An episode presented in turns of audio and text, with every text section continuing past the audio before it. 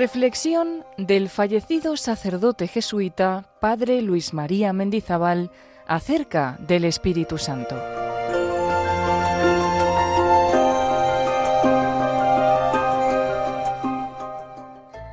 Manda hasta nosotros desde el cielo un rayo de tu luz.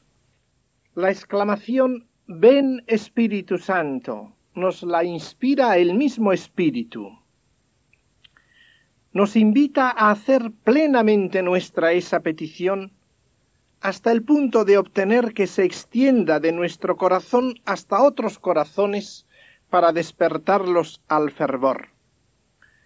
Nuestra invocación debe contener la avidez santa con la cual la Iglesia de nuestro tiempo repite con fervor cada vez mayor Ven Espíritu Santo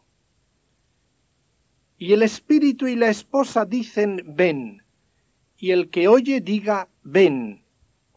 Y ha sido Juan Pablo II el que en su primera encíclica como vicario de Cristo y cabeza visible de la Iglesia, haciéndose portavoz del fervor e insistencia de la Iglesia misma, nos ha comunicado este grito induciéndonos a acompañarle en él.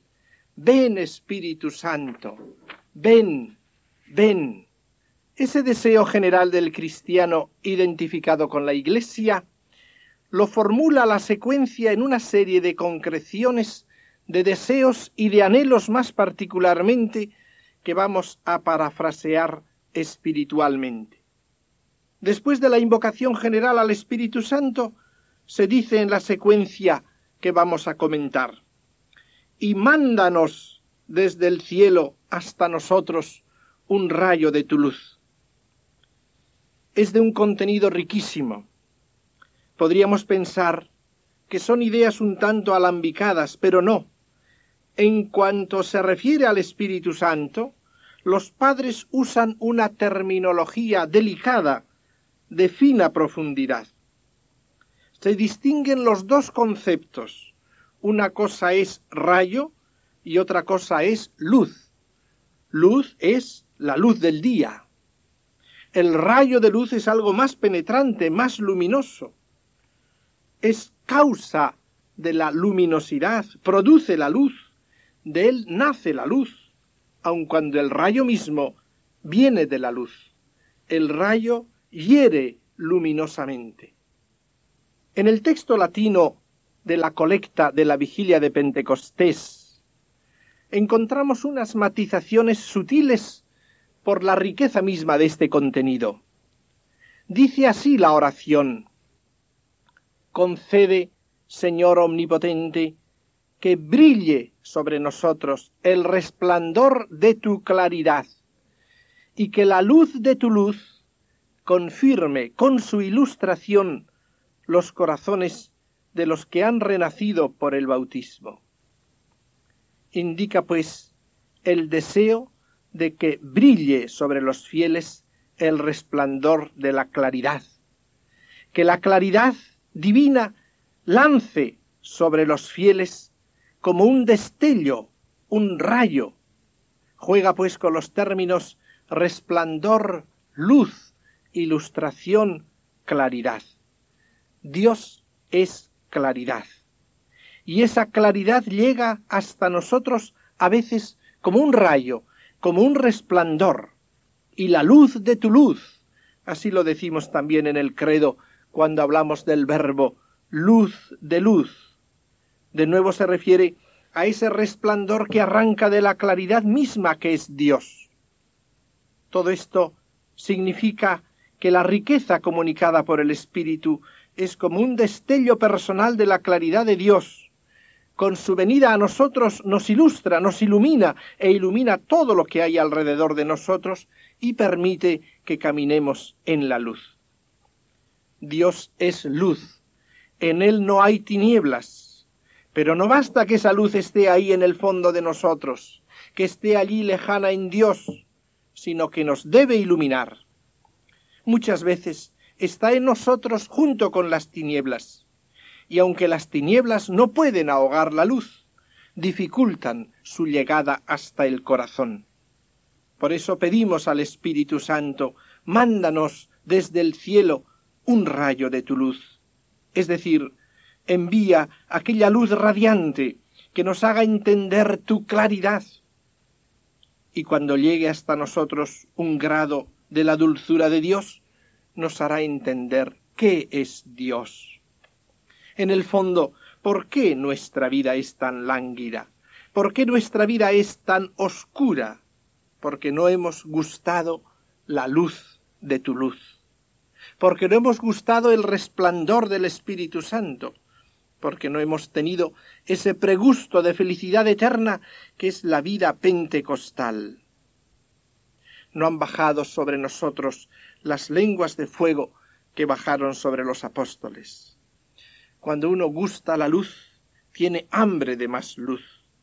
Es como si en un momento, ante un paisaje maravilloso, hubiese habido un chispazo de luz en la noche, un rayo que ha iluminado instantáneamente todo el paisaje y nos deja con hambre de ver, porque aquello no ha sido contemplar, no ha tenido los colores vivos y la paz serena que tendría la contemplación, y uno desea volver a ese mismo sitio para contemplar con plena luz ese espectáculo maravilloso que ha entrevisto. Esto es lo que pedimos. Ven a nosotros, a cada uno de tus fieles, para su coronación interior, para su acercamiento a la luz que es el Padre. Préstales la ayuda de tu riqueza.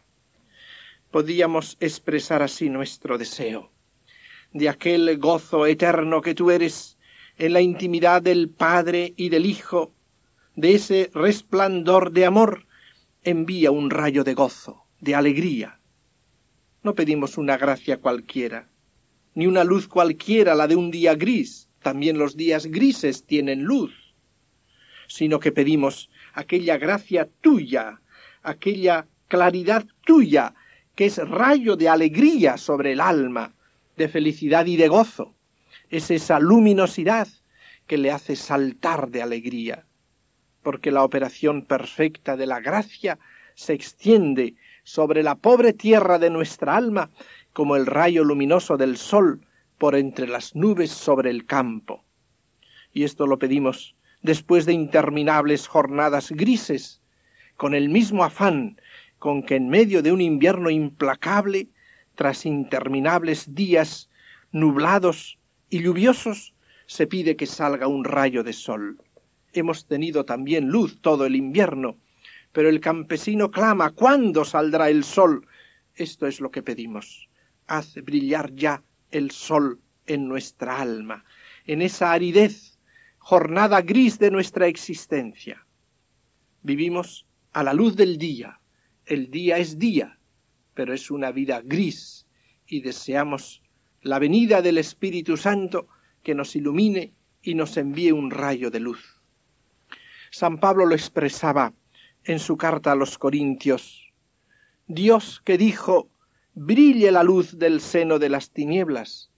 Él mismo ha brillado en nuestros corazones, para que iluminemos el conocimiento del resplandor divino que se refleja en el rostro de Cristo Jesús. Esto es lo que pedimos, la gracia perfecta, que entreabre al corazón humano el sentimiento vivo de la bondad y amabilidad divina.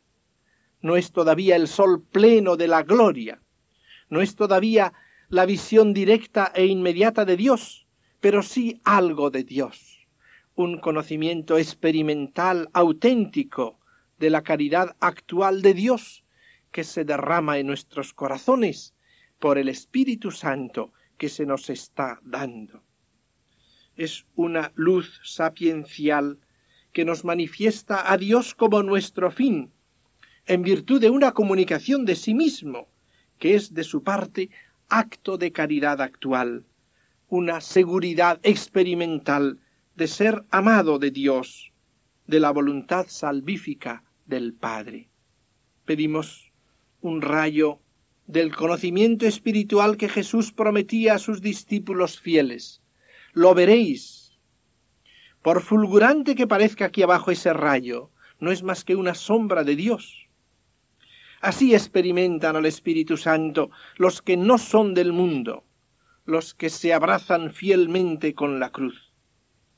Consiste en darse cuenta de manera impresionante del carácter personal del Espíritu Santo, presente, de su operación santificante, por una especie de revelación interior, como si un velo cayera descubriendo la realidad, y al caer el velo se encuentra uno con un resplandor de amor, todavía no de visión, y en el amor que todo lo ilumina, lo conoce. La fe, siguiendo siendo fe, comporta esa especie de transparencias pasajeras y relativas de lo que continúa encubriendo. Y esa luz enfervoriza el corazón. Y en el fervor la gracia no es ya latente, ya no estamos espiritualmente en la noche. El verdadero fervor es una experiencia de la gracia. La gracia es luz y calor. El fervor implica una inteligencia luminosa, es ver claro el punto que principalmente y únicamente nos interesa, la amabilidad de Dios. Dios me ama, merece que le ame, y el corazón se inflama en amor de Dios, ardiendo en deseos de verle amado. Dichosa el alma que es fiel a estas fulguraciones de la caridad divina. Ven, Padre de los pobres, Padre de los pobres es una invocación que se refiere precisamente al Espíritu Santo en cuanto es solícito por el bien de los huérfanos. El sentido hay que buscarlo en la promesa de Jesús a sus discípulos.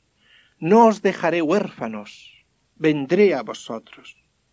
Palabras que vienen a continuación de la promesa del envío del Espíritu Santo es Padre providente y cariñoso de los que son pobres de espíritu, de las almas que se reconocen débiles, destituidas de posibilidades, incapaces, pero sin depresiones psíquicas, sinceramente, con un sentido de humildad. Estas son las almas predilectas del Espíritu Santo.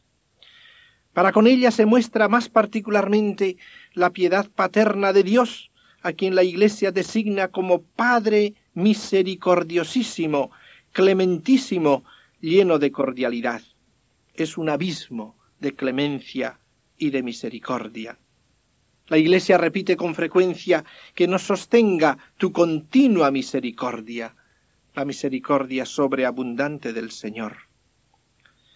Es pues como el complemento y la cumbre de aquella bienaventuranza dirigida a los pobres, Bienaventurados los pobres de espíritu, porque de ellos es el reino de los cielos.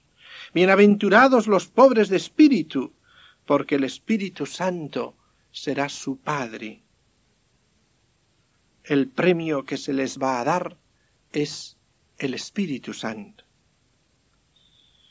Pero el Espíritu Santo se dice Padre de los pobres, en un sentido mucho más profundo en cuanto que ese sentimiento de pobreza del alma es fruto del Espíritu Santo.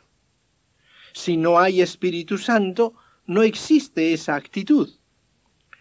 Uno de los errores que nos persiguen hoy es el de confundir simplemente a los pobres de espíritu con los sociológicamente pobres.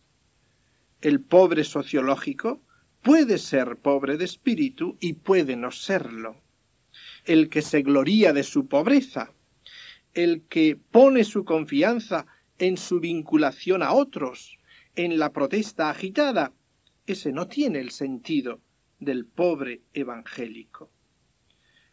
Es verdad que la pobreza de espíritu no quiere decir resignación pasiva y fatalista, pero la actuación misma diligente y eficaz por superar condiciones inhumanas e injustas no es soberbia, en el que está lleno del Espíritu. No es prepotente, actúa como debe actuar, pero manteniendo el sentido íntimo de pobreza del alma, de necesidad de Dios, con certeza de la propia impotencia. Esta postura evangélica es muy difícil, es fruto del Espíritu Santo dentro de nosotros.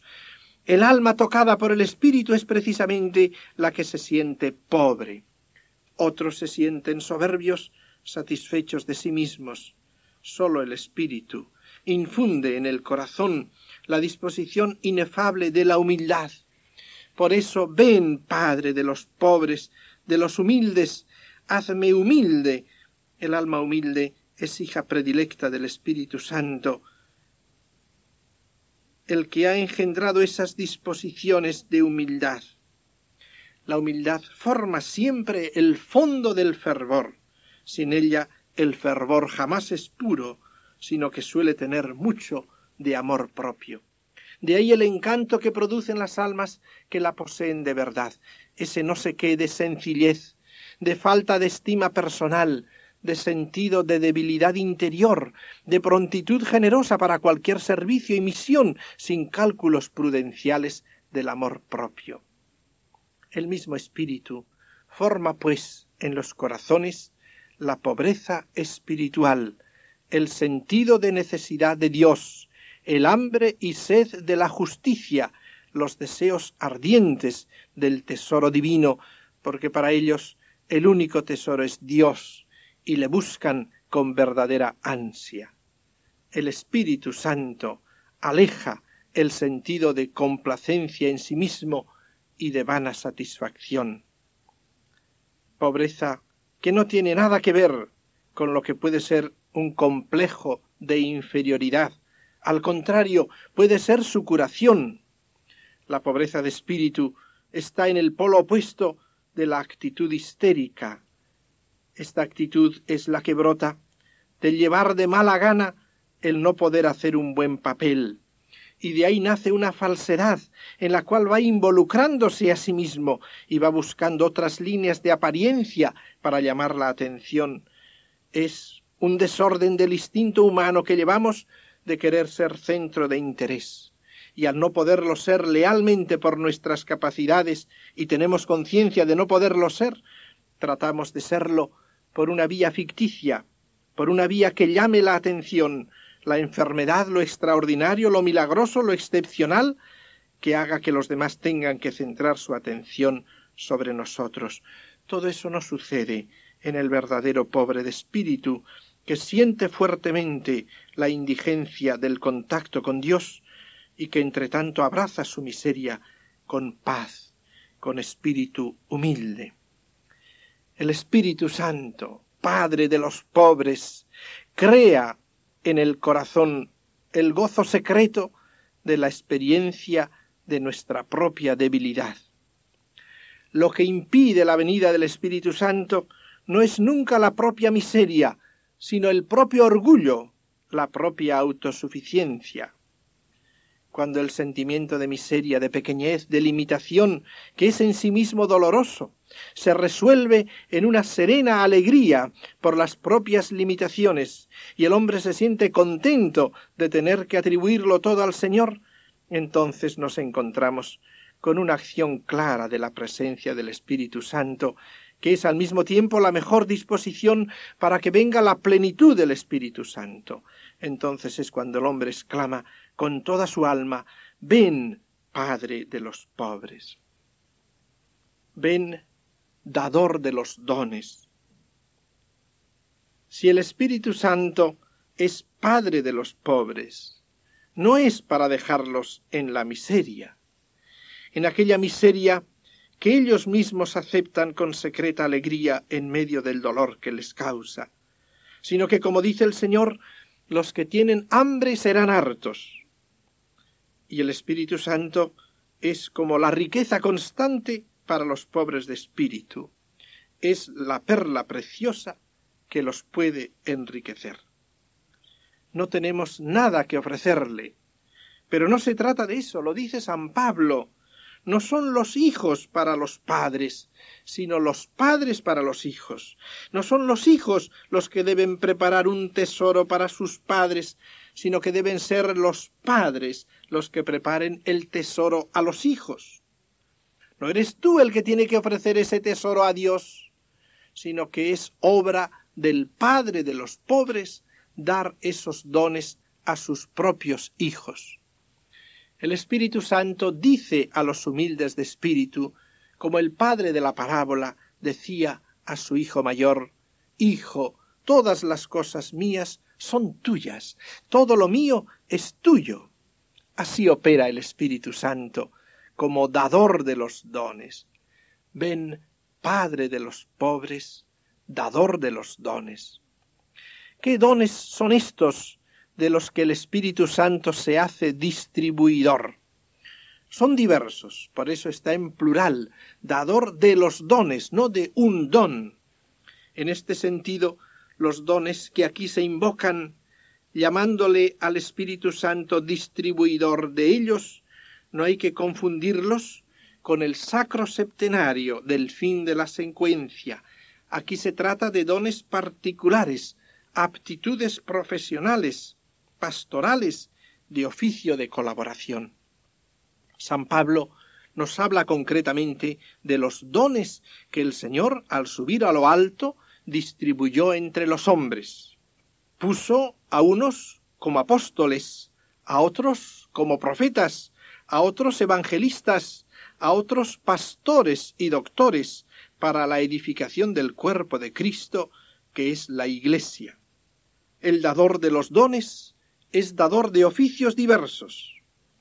Los oficios en la Iglesia son otros tantos favores concedidos no precisamente en favor del que recibe el oficio de apóstol o de predicador, sino en favor de los hombres para los cuales se han comunicado esos oficios, todos para servir a Cristo en las almas, para la formación de Cristo en las almas.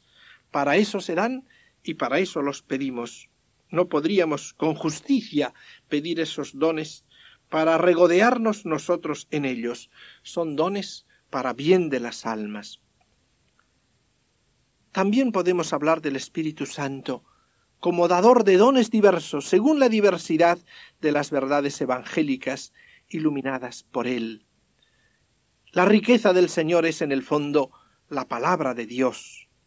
Los dones que nos trae son las riquezas del corazón de Cristo. Ahora bien, las riquezas que Él mismo ha manifestado en el Evangelio, y según la diversidad de ellas, así son también diversos los dones del Señor, testimoniados interiormente y comunicados en relación con aquella verdad que el Señor particularmente pretende comunicarnos a nosotros. Tenemos necesidad de muchos dones para nuestro trabajo personal de santificación y también para ayudar a los demás en su salvación para edificación del cuerpo de Cristo. Por eso, sintiéndonos pobres, tenemos que pedir, ven, dador de los dones. ¿Cuántas veces hemos observado esto en la ayuda espiritual de las almas que el Señor nos confía en nuestro trabajo apostólico? ¿Cuántas veces tenemos la impresión de que tendríamos que estar mucho más dotados de lo que estamos, tendríamos que ser mucho más ingeniosos para hacer el bien, Siente uno que no le responden sus fuerzas, se encuentra en la ansiedad de no saber qué camino tomar. Es nuestra pobreza. Y ahí está precisamente el dador de los dones que quiere enriquecernos. Cuando estamos en verdadero fervor, llevamos en nosotros al dador de esos dones que nos serían necesarios para hacer el bien. Viene para enriquecernos con ellos, por eso el deseo del alma en esa actitud pentecostal es ven dador de los dones.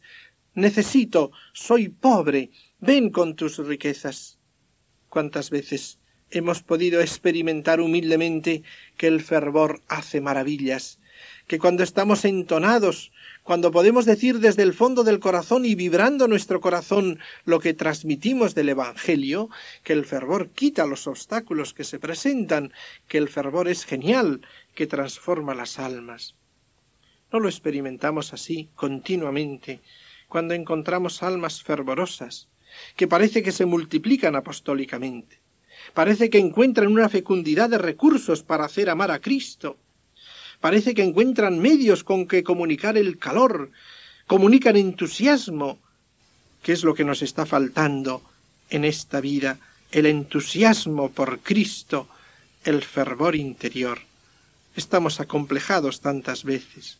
Parece que no podemos ni hablar de Cristo, porque enseguida nos van a decir al oído que somos triunfalistas, que la situación es fatal, que no se puede hablar de esa manera, que las cosas son complejas, muy complicadas, y nos estamos involucrando tanto en nuestra vida que ya no nos atrevemos ni a hablar de Jesús, sino que todo tiene que ser seguir el carácter humano, para que lo tomen como una preevangelización y nos coge la muerte sin haber declarado ni un solo artículo del credo.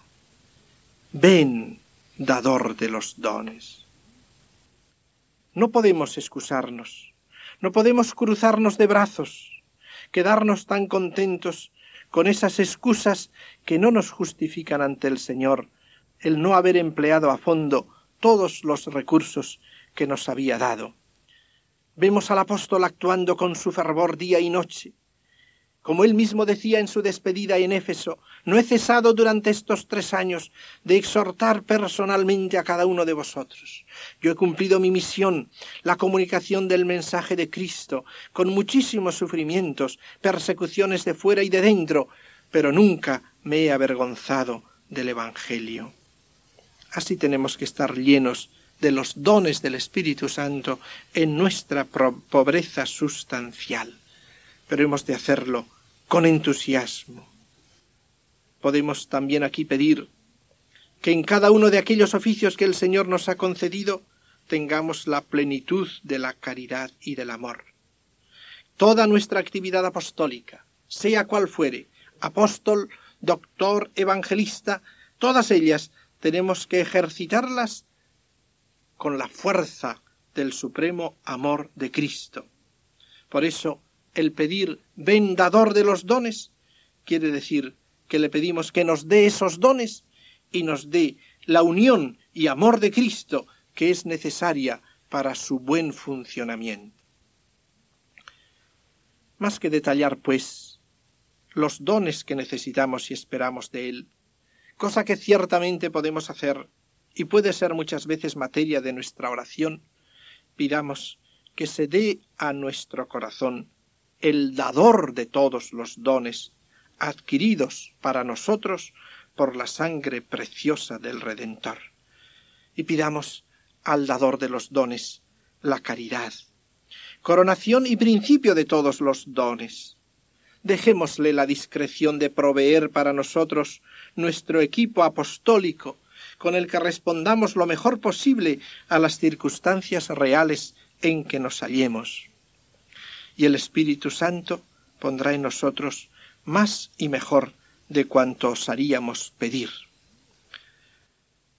El don por excelencia que contiene la verdadera y total riqueza es el talento de saber agradar al Señor en todo, de ser fieles a Cristo, de escuchar siempre su voz, el talento de hacerle resplandecer en torno a nosotros, en una palabra, la gracia en todas sus formas es el talento de entregarnos a Él, ponernos a su disposición, realizar el gran don de nosotros mismos a Dios, raíz de todo lo demás.